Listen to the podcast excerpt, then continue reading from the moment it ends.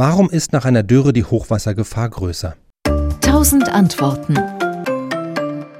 Das hängt mit den Böden zusammen. Wenn es nach einer längeren Dürre plötzlich wieder stark regnet, können die Böden gar nicht so viel Wasser auf einmal aufnehmen und speichern und die Folge ist, dass bei einem Starkregen das Wasser schnell an der Oberfläche abfließt. Das klingt widersprüchlich. Man sollte ja meinen, dass ausgetrocknete Böden regelrecht nach Wasser dürsten und jeden Tropfen, der von oben kommt, bereitwillig aufnehmen.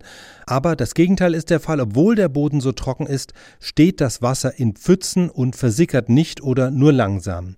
Denn ein trockener Boden Boden hat eine sogenannte Benetzungshemmung. Er nimmt weniger leicht Wasser auf als ein Boden, der schon etwas feucht ist. Dahinter steckt ein ähnliches Phänomen wie bei einem Schwamm oder einem Wischlappen. Auch die nehmen Wasser besser auf, wenn sie schon ein bisschen feucht sind. Dazu haben wir eine eigene Folge hier im Podcast.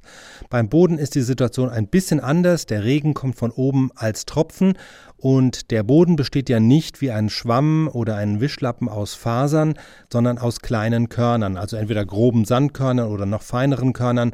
Und wenn Wasser in den Boden sickert, verteilt es sich normal in den Zwischenräumen, also zwischen diesen Körnern.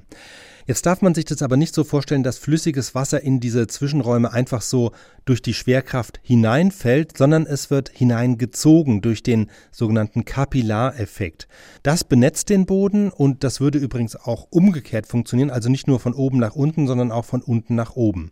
Aber genau dieses Benetzen der Körner funktioniert viel besser, wenn der Boden schon feucht ist, denn Wassermoleküle heften sich viel leichter an andere Wassermoleküle als an Mineralkörner. Wenn man sich jetzt wieder die Mikroebene vorstellt, also eine kleine Pfütze oder auch einen großen Tropfen auf dem Boden, dann ist die Verbindung zwischen den Wassermolekülen sehr stark. Sprich, das Wasser bleibt dann eher in der Pfütze, als dass es sich davon herauslöst und in den Boden zwischen die Körner sickert. Es ist ein bisschen so, als hätte der Wasserkörper eine Haut, der die Wassermoleküle zurückhält. Und diesen Effekt nennt man auch die Oberflächenspannung des Wassers. Sie führt dazu, dass ein Tropfen eher auf den Körnern liegen bleibt, statt sich aufzulösen und in den Boden einzudringen.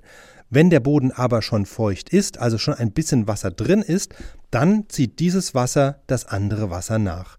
Einen ähnlichen Effekt kennt man auch vom Mehl. Also wenn man eine Schüssel mit Mehl hat, kann man in den trockenen Mehl eine Kuhle machen und dort Milch oder Wasser hineinschütten, ohne dass das Wasser ins Mehl einsickert und so ähnlich ist es im Boden im Grunde auch. Es gibt jetzt noch ein zweites Phänomen, das diesen Effekt beim Boden noch verstärkt, denn er enthält ja auch viele Pflanzenreste. Und wenn es trocken ist, lösen sich aus den organischen Pflanzenresten Fette und wachsartige Substanzen heraus, die sich an die Bodenkörner heften. Und auch die, das Fett und das Wachs, machen den Boden wasserabweisend.